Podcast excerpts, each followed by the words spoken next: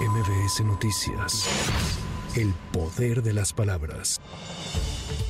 La segunda sala de la Suprema Corte de Justicia de la Nación otorgó el primer amparo contra la ley de la industria eléctrica, el cual beneficiará a seis empresas privadas al considerar que siete artículos de la reforma a dicha ley aprobada en marzo de 2021 van en contra de la Constitución. Es la voz del ministro Luis María Aguilar. Por otro lado y por último, y no obstante que el fortalecimiento de las empresas públicas es un valor desde luego admisible, la Comisión Federal de Electricidad debe competir en igualdad de circunstancias con los demás competidores del mercado por lo que no debe volverse preponderante según establece la norma constitucional vigente.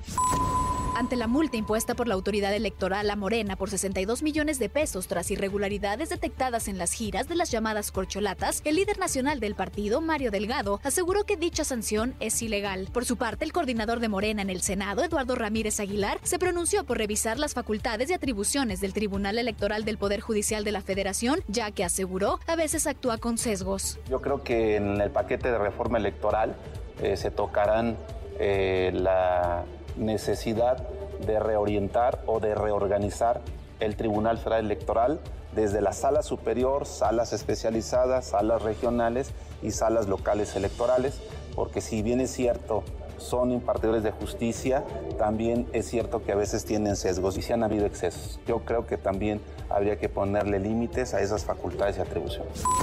La secretaria de Seguridad y Protección Ciudadana, Rosa Isela Rodríguez, no descartó que haya focos rojos en el país de cara al inicio de las campañas electorales, por lo que informó que en los próximos días se presentará al INE un plan de protección para las candidatas y candidatos a cargos de elección popular. Habrá una reunión con la presidenta del INE para presentarle el plan de trabajo de protección a candidatos y candidatas a puestos de elección popular federal. Entonces nosotros traemos ya un plan de trabajo que se va a presentar y se va a hacer público.